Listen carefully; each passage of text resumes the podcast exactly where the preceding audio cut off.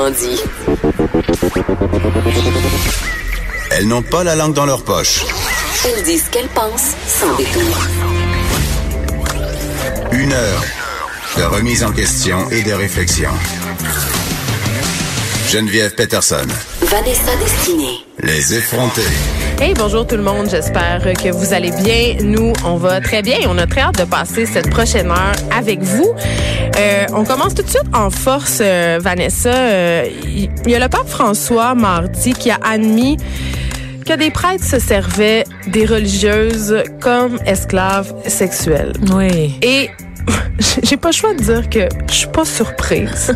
je ne suis pas surprise et je reviens dans le temps. Moi, j'ai fréquenté euh, l'école euh, privée euh, au primaire. J'allais chez les Antoniennes de Marie, à Chicoutimi, OK? Et l'école était annexée à une résidence pour les sœurs et les prêtres âgés, OK? Et dans notre corpus, on devait faire du bénévolat de l'autre côté. C'est-à-dire parfois aller aider les sœurs à prendre soin de ces chers prêtres. Et je me rappelle qu'à l'époque, j'étais en 5 6e année, j'avais eu cette pensée-là, je me disais, c'est pas juste. Les sœurs étaient vraiment, c'est comme ça que je le percevais du moins, comme les servantes de ces messieurs. Je me rappelle être allée dans la chambre d'un vieux prêtre qui avait environ 90, euh, J'aime pas, 90 ans. pas le début de ton histoire, Geneviève. ben, raconte-moi là, c'est quand même important. Oui, oui. Euh, Je me rappelle être allée dans cette chambre-là puis d'avoir aidé la sœur à laver ses pieds. Ben non. Oui. Comme Marie-Madeleine. Il y avait des vieux pieds avec des ongles très longs puis ça m'a beaucoup traumatisée. Mon Dieu. C'est comme Marie-Madeleine lavant les cheveux, les Oui. pieds de Jésus avec ses cheveux. Exact. Ben, telle une Ben, Marie-Madeleine. Je m'identifie beaucoup à Marie-Madeleine en général, donc je suis un peu contente que tu parles de ça. Mais il y a quand même des limites à interpréter la Bible littéralement. Mais, mais tu sais, il y avait une fabrique de style dans cette école-là. On, dev- tu sais, on, on, avait à effectuer des tâches euh, qui étaient comme en lien avec la vie sacrée de l'autre côté. Et j'aidais euh, parfois les sœurs à donner le gruau à des vieux prêtres Ben séniles et tout ça. Donc, quand dis des choses comme ça, je me dis, c'est juste dans la culture de l'Église catholique de se servir des religieuses qui ont un statut, D'être sexiste, en fait. Oui, mais de se servir de, de ces religieuses-là qui ont un statut moindre parce qu'on le rappelle, les religieuses ne peuvent pas avoir accès à des postes de prestige dans l'Église. C'est-à-dire, il n'y a pas une religieuse qui peut être évêque. Il n'y a pas un- une religieuse qui peut être cardinal. Il n'y a jamais une religieuse qui est devenue pape. C'est très, très, très la chasse gardée des hommes. Et d'ailleurs, on le rappelle, il y a un an de ça à peu près maintenant, il y avait un rapport qui avait été euh, soumis au Vatican pour dénoncer les conditions de travail des sœurs, des religieuses, parce qu'on parle vraiment d'exploitation économique dans leur cas. Euh, tu sais, elles sont, comme tu l'as dit, euh, servi- au service des hommes d'église. Elles se lèvent à l'aube pour préparer le petit déjeuner. Elles vont dormir seulement une fois que le dîner a été servi, la maison mise en ordre, le linge lavé et repassé. On peut littéralement parler de la charge mentale des bonnes sœurs. tu Oui, puis c'est des bobonnes, puis ça me fait penser aussi... c'est euh, c'est des bonnes. C'est ça, ça me fait penser aux, aux servantes euh, qui officiaient dans les presbytères à l'époque. Je pense que c'est encore là aujourd'hui. T'as-tu mais dit beaucoup moins. servante? Oui, on appelait ça comme ça. On appelait ça la servante.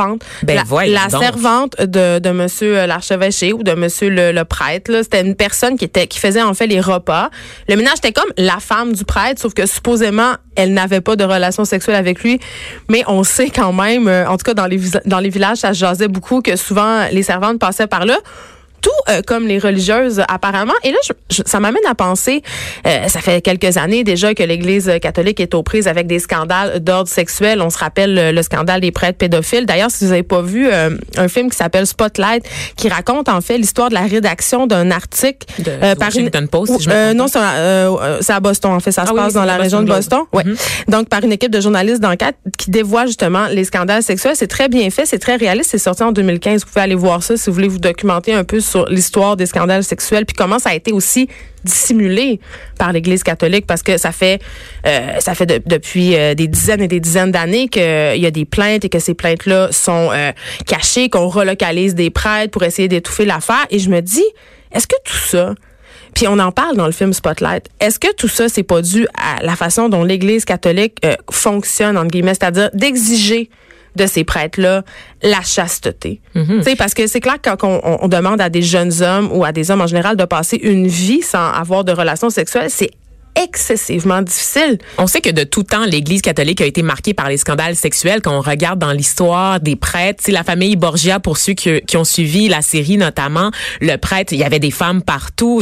On, il y avait des accusations d'inceste également. Donc l'Église a toujours été le repère de tous les vices, en quelque sorte, de la débauche. Mais il y a des gens beaucoup qui allaient se cacher là. C'est-à-dire, quand tu avais des déviances, toi, tu devenais prêtre. Et t'es, quand même, je reviens à cette exigence de chasteté. Tu sais, euh, quand tu es placé dans des climats de promiscuité, entre guillemets, et de proximité, aussi, tu sais. Euh, on songe au pensionnat. Tu sais, tout ça, là, tout comment c'est fait, euh, tu es obligé d'être en contact tout le temps avec des jeunes garçons, des jeunes filles.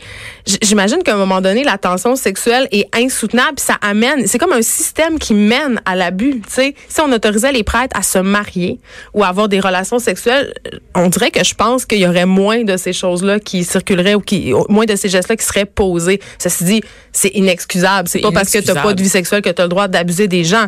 Mais tout le système de l'Église catholique favorise ce type de, relation-là qui est, qui, est abusive. Et là, ce qui est encore plus traumatisant, c'est qu'on apprend euh, justement cette semaine qu'il euh, y a beaucoup de prêtres qui ont des enfants illégitimes, des papes qui ont des enfants illégitimes. Et ça se passe beaucoup aussi euh, dans les pays, entre guillemets, sous-développés parce qu'avec la laïcisation en Amérique du Nord, on est moins religieux. Donc, l'Église se tourne vers un nouveau marché, hein, un marché où il y a beaucoup d'ouverture, l'Amérique latine, l'Afrique. Donc, Et même l'Asie aussi, où est-ce qu'il y a un boom là, du christianisme.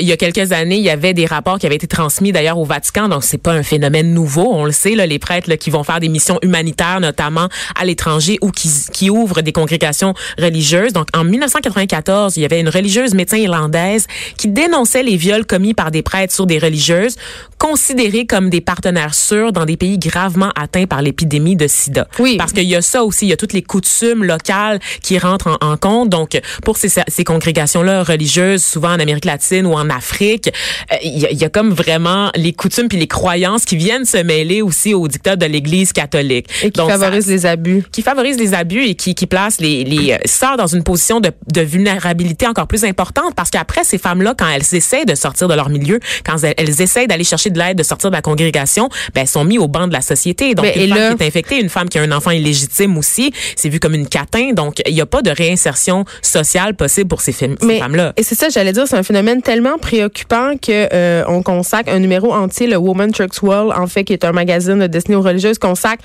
un, numéro entier justement à cette question-là aux religieuses violées et on dit qu'elles ne sont pas reconnues comme des égales. Puis après, justement, c'est difficile d'en parler parce que ils n'ont pas de travail. Tu sais, elles sont mis au banc de la communauté, elles pourront pas vivre, ils vont perdre leur salaire, donc ils sont pas nés là. Fait que la solution, est-ce que ça serait de retirer aux prêtres leur aura de pouvoir. Oui. Mmh. Voilà. Donc, Vanessa, tu nous parles des langues autochtones qui ont, qui ont fait un pas en avant. Oui, ben en fait, c'est un, une décision qu'on qualifie d'historique. Ottawa qui a déposé un projet de loi pour protéger les langues autochtones au pays. Environ trois quarts des langues autochtones sont menacées. Ils ont créé, entre autres, là, un bureau du commissaire aux langues autochtones puis selon le gouvernement, ça serait une étape de plus vers la commission, euh, la réconciliation, pardon, amorcée lors de la, com la commission sur la réconciliation et la vérité qui avait fait en fait la lumière sur les abus et ce qu'on appelle le génocide culturel du Canada perpétré à l'égard des communautés autochtones par l'entremise notamment euh, des pensionnats, n'est-ce pas? Tuer l'Indien dans l'enfance, c'est quelque chose qu'on disait euh, il y a quelques décennies de ça au pays. Et donc, en fait, on n'a pas annoncé de montant. C'est ce qui m'a le plus surpris dans ce dans ce, ce move là du gouvernement parce que bon on parle de projet de loi évidemment c'est pas nécessairement accompagné d'une somme d'argent.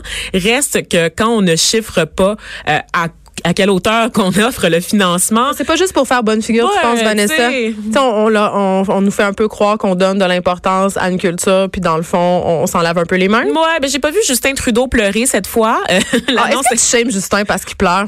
Hein? Peut-être que je le fais un peu. Peut-être que, que je dénonce un peu le spectacle qui accompagne souvent euh, les, les gestes de réparation à l'égard des communautés tu penses marginalisées. que ce ne sont pas des vraies larmes, Vanessa? Mmh, crocodile. Mais quand donc, même, c'est une bonne nouvelle. Oui, oui, parce que bon, Ottawa promet, promet quand même un financement adéquat, stable et à long terme pour la réappropriation, le maintien et la revitalisation des quelques 80, 90 langues autochtones qui sont vivantes au pays. On rappelle que de ces 90 langues-là, il y en a 70 qui sont couramment parlées. Par contre, ce qui est inquiétant, et c'est pour ça que le gouvernement a agi, c'est que de moins en moins d'Autochtones sont capables de parler la langue maternelle. Mais Donc, les, ça jeunes. les jeunes, effectivement, n'ont pas accès, euh, il n'y a pas de transmission, en fait, où la transmission est rendue difficile, évidemment. Est-ce qu'on sait pourquoi? Ben, c'est sûr qu'à l'époque des il y a toute une génération d'Autochtones qui ont été privés du contact avec leurs parents. Donc, on les, on les prenait de force déjà dans leur milieu familial. On les envoyait à l'école et on les obligeait, dès qu'ils passaient le pas des écoles, à parler le français ou l'anglais. Mais je pense qu'aujourd'hui, maintenant, euh, dans les communautés, il y a quand même un désir euh, des jeunes autochtones de renouer justement avec euh, leur langue. Puis j'ai visité une école euh, autochtone à Mastoyache au Saguenay, euh, justement où il y avait euh, le samedi des classes pour apprendre les noms et tout ça. Et c'est plein. Ils ont des listes d'attente. C'est-à-dire, les- il y a vraiment une volonté. Ça, je trouve que c'est une bonne nouvelle. Puis euh, dans les livres d'histoire aussi, maintenant où on enseigne, bon, un peu qu'est-ce qui s'est passé malheureusement ici, on enseigne quelques mots euh, en langues autochtones. Je trouvais que c'était quand même euh, intéressant de Oui. Geneviève. ça veut dire bonjour? Je pense que je suis pas bonne en langues autochtones. Non, tu pourras pas soutenir la Ben, conversation? Non, je pense pas. D'accord. Mais quand même, il y a une préoccupation aussi euh, dans, euh, dans les communautés, c'est celle de l'anglais. Il y a beaucoup de, de jeunes qui font le choix de parler anglais plutôt que français. Puis ça aussi, c'est quand même préoccupant. Je les comprends, remarque là. Ben, c'est la langue internationale. Je veux dire, c'est les mêmes les mêmes besoins que nous pour s'insérer, pour entrer sur le marché du travail. Tu sais, ils répondent aux mêmes impératifs. C'est juste que ce qui, ce qui m'a désespéré, c'est voyant les, les statistiques. Seulement 15% de la population autochtone peut soutenir une conversation dans sa langue maternelle. C'est vraiment vraiment très faible. Et sachant comment on accorde beaucoup d'importance aux langues officielles, surtout au Québec, Oui. je, m'étonne de voir On a une ce- grande sensibilité, puis on l'a- pas chez l'autre. on l'a pas chez l'autre, c'est ça. Je m'étonne de voir que ce combat-là, en fait, ne provoque pas plus de remous, ne veut pas chercher plus d'empathie au sein de la population euh, québécoise, Mais c'est parce notamment. qu'on a l'impression que ce sont pas des langues utiles. Hmm. Tu sais, pourquoi on apprendrait l'inou justement quand on peut apprendre le mandarin, l'espagnol ou l'anglais Je pense qu'il y a quelque chose. Allez voir là. J'ai appris le latin au secondaire, une langue morte qui Mais ne me sert à rien. C'est quand même un pas en avant euh, pour les langues autochtones. Donc, je suis contente. On y va avec une autre bonne nouvelle, OK? Euh, mais qui en cache une mauvaise, Vanessa. Oh non, je savais que c'était un piège, je savais. Non, mais on, de Troie. on apprenait que euh, le taux de suicide a baissé, en fait, dans la région de Montréal chez les jeunes de 15 à 24 ans. Donc, c'est quand même une assez bonne nouvelle parce qu'on sait que le, le suicide, c'est la deuxième cause de mortalité chez les jeunes. Après les accidents? Exactement. Par contre, les jeunes se suicident encore beaucoup. En beaucoup, fait, beaucoup. En fait, c'est qu'ils ont une plus grande détresse qu'avant. Exactement. Ben, ben, je sais pas s'ils ont une plus grande détresse, mais je pense que euh, justement, on parle beaucoup de stress puis d'anxiété, de culture de la performance, et ça, euh, c'est clair que euh, c'est l'une des raisons. Tu sais, on vit dans une société où on exige de plus en plus et on se sent de plus en plus inadéquat. Donc, c'est sûr que ça contribue. Et là, il y avait une chose intéressante dont j'avais envie qu'on parle tous les deux, qui nous a un peu allumés, c'est qu'évidemment, dans les quartiers défavorisés, euh, il y a plus de suicides. Et ça, on comprend pourquoi. Il y a plus de misère humaine. Il y a plus aussi l'impression de n'avoir aucun avenir. Ben oui, comme, comme le- gens- on parlait des communautés autochtones tout à l'heure, on s'entend que ces communautés, communautés-là sont particulièrement touchées. Je suis Oui. Geneviève. Et en, et en, et en situation euh, précaire, on a moins tendance à aller chercher de l'aide. On se sent au banc de la société. Donc, mais là, Vanessa, tu me faisais remarquer, Mm-hmm. euh, parce qu'on apprenait que dans les quartiers multiethniques, comme Côte-des-Neiges, par exemple, il y a moins de suicides. Mm-hmm. Et là, tu me disais euh, que c'était parce que c'était euh, c'était pas dans la culture. Effectivement, il y a des trucs au niveau des communautés culturelles puis de la majorité blanche qui sont très très différentes. Il y a des tabous qui sont pas traités de la même façon. Je, je disais à la blague que les communautés culturelles en général ne vont pas fumer la cigarette. Tu sais, il y a, il y a des, il y a Pourquoi? des, ben parce que il y a, il y a en fait les croyances religieuses qui sont plus présentes. Il y a la aussi euh, Fait que ça les préserve de, po- de ça poser les- ce geste-là. Ça les préserve. Puis il y a aussi toute la pression parentale. Quand tu viens d'un milieu, tes parents ont fui un pays, ont fui la guerre, ils sont venus ici pour te donner une meilleure qualité de vie. Il y a des choix que tu fais pour pas, en fait, contrevenir à leurs espoirs pour toi. Mais il n'y a pas aussi, ce sentiment de communauté. il y a, c'est ça exactement. La communauté soutient ses enfants, soutient les gens. Euh, on le voit notamment dans les communautés, par exemple dans ma communauté noire, dans les églises, il y a des gr- grands mouvements de jeunes qui se réunissent après l'église pour parler en communauté, pour parler de leurs problèmes. Les pasteurs vont être là, vont avoir une approche qui est très euh, axée sur le travail social, d'intervention auprès des jeunes. C'est pas juste l'aspect religieux, c'est aussi vraiment l'aspect de communauté, l'aspect social qui fait en sorte que on a des repères. hein. Mais donc, c'est une bonne nouvelle qui en cache quand même une mauvaise. Les jeunes continuent malheureusement de se suicider. C'est quelque chose euh, à laquelle on doit réfléchir socialement. Les effrontés. De 9 à 10.